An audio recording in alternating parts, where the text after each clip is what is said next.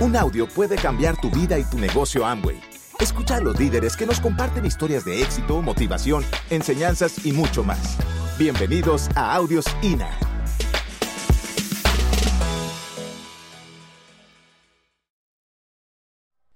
Ay, muchachos, ha sido un camino emocionante. Eh, a nosotros nos llaman los diamantes generación Y de México. No somos los diamantes que hemos calificado más joven, pero sí de esta generación. Dos cosas que yo recuerdo que me que dieron mis padres y que te las quiero compartir, siempre lo menciono. Es que mi papá siempre nos enseñó el valor de la persistencia desde niños. Me decía, mi hijo, ¿ves a aquel, aquel señor que tiene un carro nuevo? Sí. Ese, eso, mi hijo, te aseguro que le costó bastante. Y ves esa casa bonita, costó mucho. Pero todo lo que quieras hacer, mi hijo, lo puedes conseguir, pero las cosas buenas cuestan mucho. Está bien, papá, está bien. Entonces, nunca me, o sea, desde chico me instaló que si yo quería vivir bien, que si yo quería lograr cosas grandes, te iba a costar. Y eso es bueno. Porque dicen que en la vida no hay que esperar que las cosas sean, si tú esperas que las cosas sean fáciles, se te van a hacer difíciles. Pero si tú estás preparado, si tú para que las cosas sean difíciles, te preparas, quizás se te hagan fáciles. ¿Sí me explico? Y mi mamá nos enseñó el valor de la fe. así fui criado yo con el valor de la persistencia, terco, persistente, así era mi padre.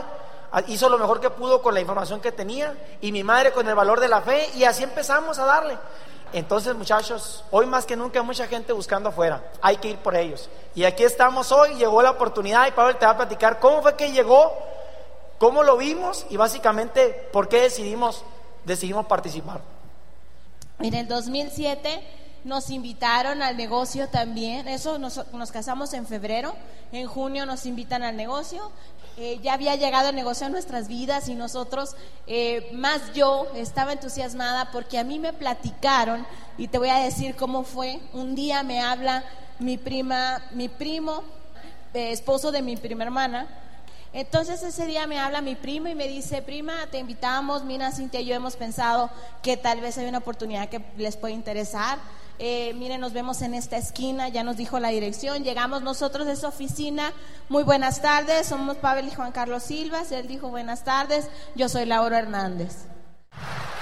Y de voz de él directamente, eh, escuchamos la información del plan, Lauro, eh, eh, su cara era de total convicción, su mensaje, porque él acababa de calificar Esmeralda Fundador, Esmeralda le habían dado unos cheques grandes que decían que se usaba en las convenciones entregar unos, unos cheques tipo teletón, ¿sí los conocen los grandotes?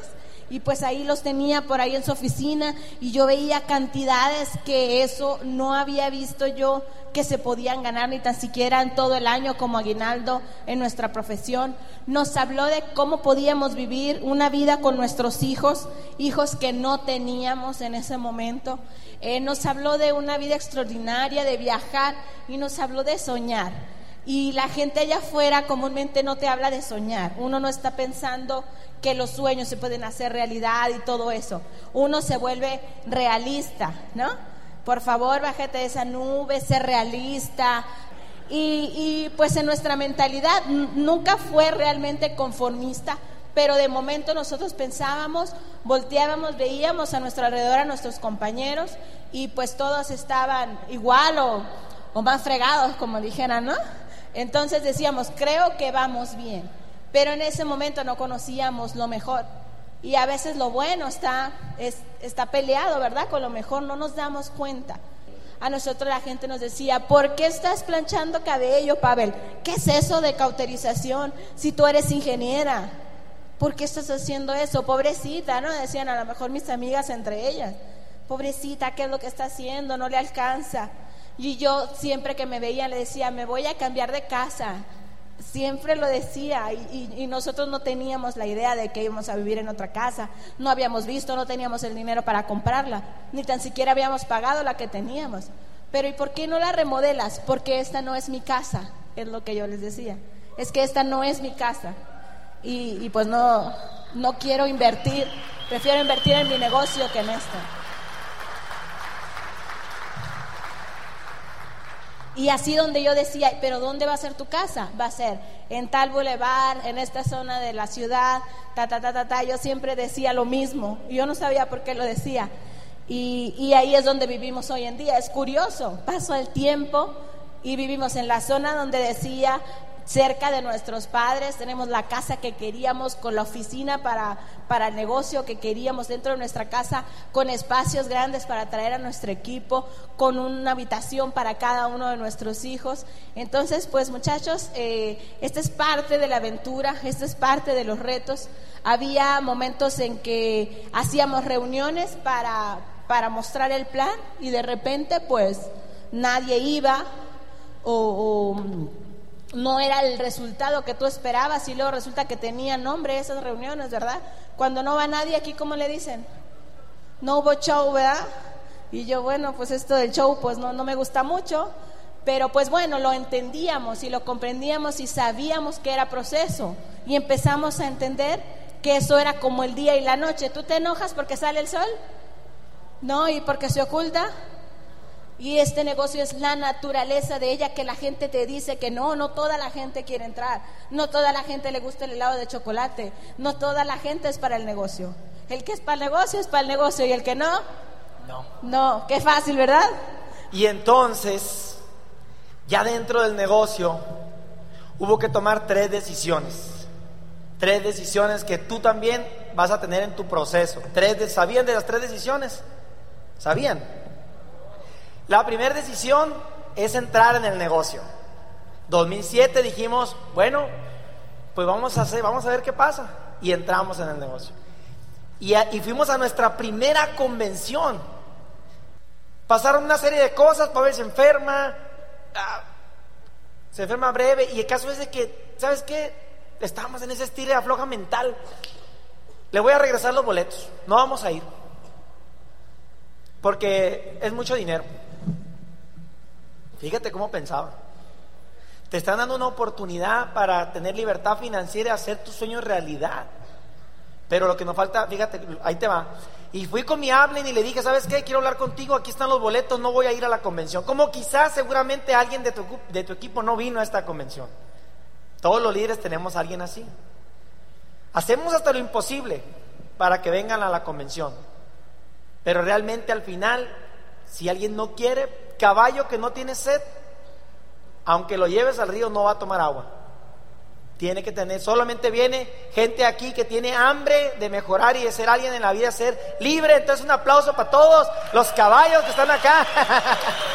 bueno, y que le regreso, que le digo, ¿sabes qué? No voy a ir a la convención, no voy a, aquí están los boletos. ¿Y sabes qué? Yo esperaba que me rogara. ¿Qué esperaba yo que me dijera? Ándale, ve a la convención, por favor.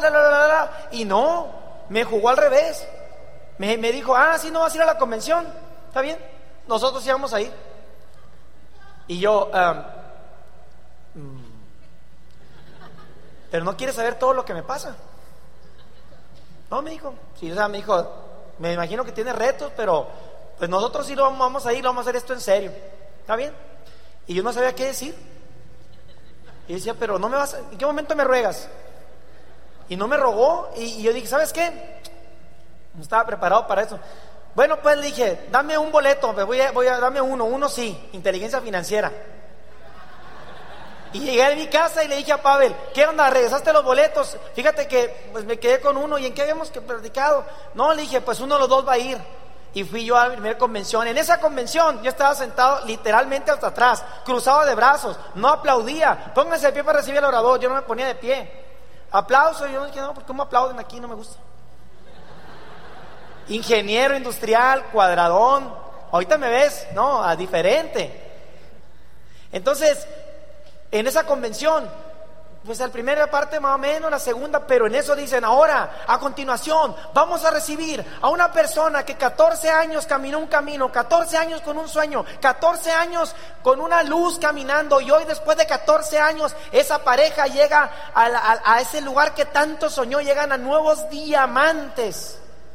Vamos a reconocer a Lauro e Isaura Hernández, el señor delgado que me, delgadito que me ha dado el plan, que yo no sabe ni qué onda.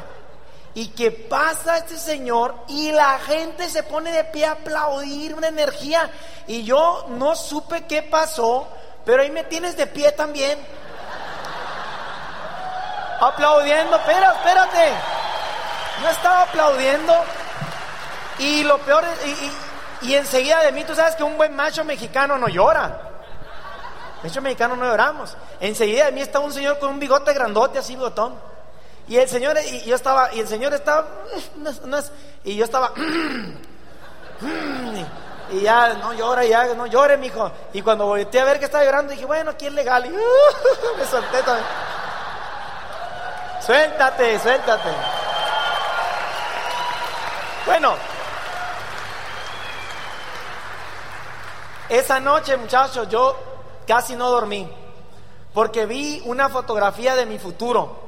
Yo cuando vi a Lauro y Saura Hernández en el escenario, yo no los vi a ellos, yo le quité su rostro y yo me, me transporté a mí. Cuando lo vi a él, yo me vi, yo dije, en mi corazón dije, yo no sé qué hizo ese señor, pero lo que él haya hecho, yo también lo voy a hacer. Yo no sé cuánto me va a tardar, pero un día el vestido de ella resplandeciente, así de luz, vestido de diamante espectacular, y yo vi a Pavel. Y llegué a mi casa y me dijo, ¿cómo estuvo? Mira, yo le dije, soltaron palomas, volaron palomas. Después, ahora me cuentan que fueron mariposas. Yo vi palomas, cada quien su rollo. Y el caso es que... Y el caso es, muchachos, que... Mira, el corazón empezó a latir fuerte. Dijo, este lo hacemos porque lo hacemos. Lo hacemos. Y, y ya cuando uno se enfoca, cuando sale el campeón que traes por dentro, no hombre, pero no tiene que hacer fácil, pero tú dices, échame ahora sí. Y llegaron los motivos, llegó nuestra bendición, Emily realmente nos cambió la vida. hemos tenido y fuimos poniendo fechas, nada más emocionante. ¿Quieres hacer el viaje emocionante? Escúchame lo que te voy a decir, pon metas, pon metas. Nada más emocionante que tener metas, porque las metas significa que te vas acercando a algo. Por más pequeña que sea tu meta, di, bueno, este mes 300 puntos. Bueno, auspiciar a tres personas, la que sea. Pon metas. Entonces, tres decisiones. La primera, entrar al negocio. La segunda, la tomé en esa convención, que es quedarte en el negocio, pase lo que pase, no sabe el tiempo que sea necesario. Cuando tú cierras la puerta de salida, ya nada más queda una única opción. Tener éxito. O me despido desde arriba o quedo del camino, pero no, o sea, cerramos la posibilidad de no lograrlo. Oye, mira, es bien poderoso cuando tú te determinas que esto es, va, que va. Ahora, falta una decisión. Quizá muchos de ustedes estén en la segunda, que no se van a ir nunca del negocio, pero falta un día, un día. Va a haber un clic dentro de ti, que ese día toma la tercera decisión, y es cuando te levantas de donde estás y sales afuera y haces que las cosas sucedan. Cuando dices, si te quedas esperando que las cosas sucedan, quizá te queden años esperando. Quizá falten muchos años para que quién sabe cuándo tus downlines vayan a calificar, cuándo vayan a aparecer tus líneas. Quizá falte mucho, pero cuando te hace un clic dice, ya no voy a esperar. Voy a salir a hacer que las cosas sucedan. El día que haces ese clic dentro de ti dices, es la tercera decisión. Lo hago porque lo hago. Ya sales a hacer que suceda, ya es mi momento disfruta el viaje, continuamos acá, entonces apunta las tres decisiones, valora estos eventos increíblemente, porque aquí se siembra la semilla del diamante, aquí se toman las decisiones más importantes. Hoy, esta noche, yo te voy a retar a todos los que están acá, que esta noche todos los que van en serio escriban la fecha en la cual van a llegar a nuevos diamantes. Hoy escribe el día y la fecha en que vas a calificar. Hoy es el día, hoy en la noche es el día que pones la fecha, la escribes en tu celular, la escribes en tu cartera, la escribes en todos lados. Hoy se escribe la fecha en esta convención porque lo mejor está por venir apenas. Sabíamos que no era sencillo, que iba a haber que pagar un precio, pero valía el esfuerzo no valía la pena, ¿verdad? Porque pena es como sufrir. Valía el esfuerzo que nosotros teníamos que hacer para un día poder vivir esa libertad y poder transmitir ese mensaje de libertad y poder ser ejemplo para nuestros hijos. Pues una vida distinta. A veces tú estás esperando el momento perfecto, todos los semáforos en verde, que todo esté a tu favor y no va a estar todo a tu favor. tú tienes que tomar una decisión. Y nosotros nos aventamos como si fuera un salto de paracaídas. Nos aventamos en paracaídas, pero adivinen qué, no, no estaba terminado de coser el paracaídas. Y lo tuvimos que coser en el camino y a veces pensábamos, ¿se irá a abrir? ¿Se irá a abrir antes de que lleguemos al piso? Pero habíamos puesto nuestros sueños y habíamos hecho lo que, nos, lo que no habíamos hecho antes, que ya nos habían dicho pongan sus sueños en una cartulina, escriban lo que van a lograr, eh, pongan canciones de éxito. Y hasta ese momento entendimos por qué nos decían, porque nos tuvimos que aprender a automotivarnos nosotros mismos y a transportarnos y ver en ese día cerca para poder tener la fuerza de hacer lo que se tenía que hacer, aun cuando las circunstancias no estaban en el presente, pero en el futuro lo íbamos a conseguir. Y lo hicimos. Y si nos daba penita, que llegaba nuestra familia y veía nuestra cartulina y que nos escuchaban. Escuchaban, a veces se subían con nosotros en el auto y nosotros no nos acordábamos que traíamos, de, para nosotros ya era una cosa normal traer los audios y nos decían nuestra familia, ay, siento que estoy en otro mundo, o sea, porque escuchaban los audios, ¿no? Te metes, tú estás en otro mundo, ¿no? Y nosotros por dentro decíamos, sí, estamos en un mundo de, donde todo es posible, donde los sueños se hacen realidad, donde vamos a ser libres financieramente, donde vamos a viajar y donde tú mismo que me criticas, te vas a beneficiar del éxito que vamos a tener.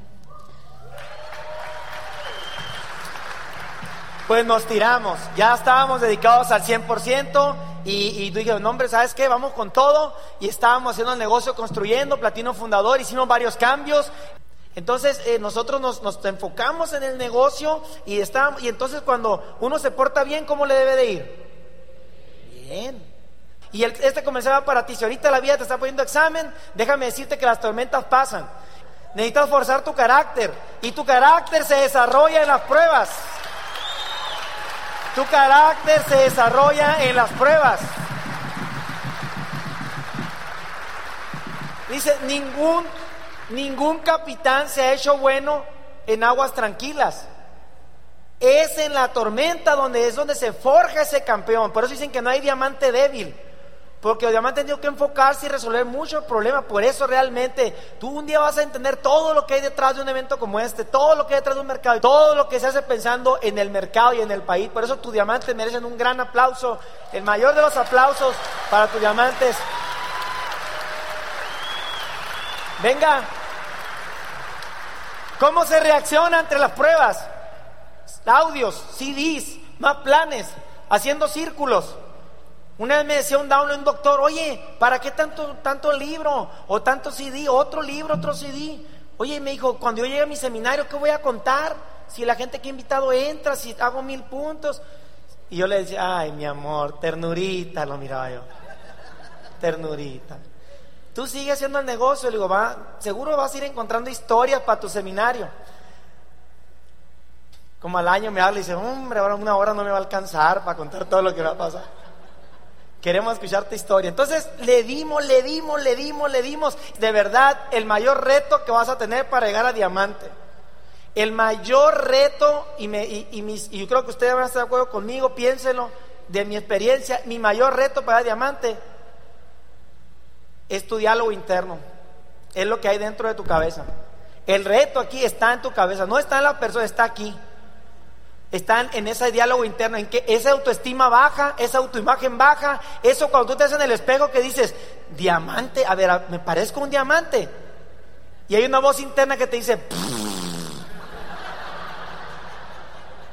y te dice, diamante, tú fíjate, diamante. Yo tuve esa voz, todos la tenemos. Todos tenemos esa voz interna y hay que, hay que conquistar, pues conquistas tu mente y conquistas el mundo.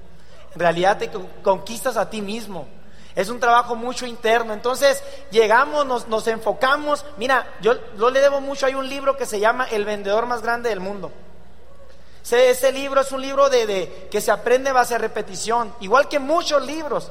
¿Saben cuál es el libro más importante de, de nuestra carrera? Anoten el nombre. Este libro es el que más nos ayudó en toda nuestra carrera en 11 años. ¿Ya están listos para anotar? Se llama el libro del mes.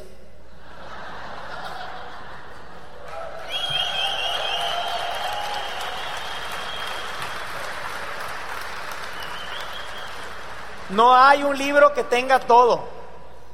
Son pequeños partes de un rompecabezas que vienen de diferentes libros y te toca a ti armar ese rompecabezas. Entonces, muchachos, emocionante. Y yo empezaba, en todas las mañanas empecé a escuchar un audiolibro al vendedor más grande del mundo y decía, y empecé a escuchar los pergaminos del vendedor y no me di cuenta hasta un día que Pablo me preguntó que me los aprendí de memoria, sin, sin querer, porque me fui autoprogramando para el éxito, o sea, necesitas sacar esa, y entonces un día me dijo, oye, ¿por qué no le dices los pergaminos? Si no me lo, pues escuchas todas las mañanas. Y un día me di cuenta que sí me los sé de memoria. Y el que más me encanta, y no, no tengo tiempo para decírtelos todos, pero el que más me encanta es el pergamino número 3 Dice, perseveraré hasta triunfar. Y dice, perseveraré hasta triunfar. Dice, no llegué a este mundo derrotado. Por mis venas no corre el fracaso. No soy una oveja que debe ser guiada por un pastor. Soy un león y me niego a caminar, a hablar y dormir con las ovejas. No escucharé a los que se lamentan y lloran, porque su enfermedad es contagiosa. Mi destino, en cambio, no es el matadero. Dice, los premios de la vida están al final de la jornada, no al comienzo. Y no sé cuántos pasos tenga que dar hasta llegar allá. Podemos fracasar al paso mil y sin embargo el éxito está a la vuelta de la esquina. Por eso perseveraré hasta triunfar.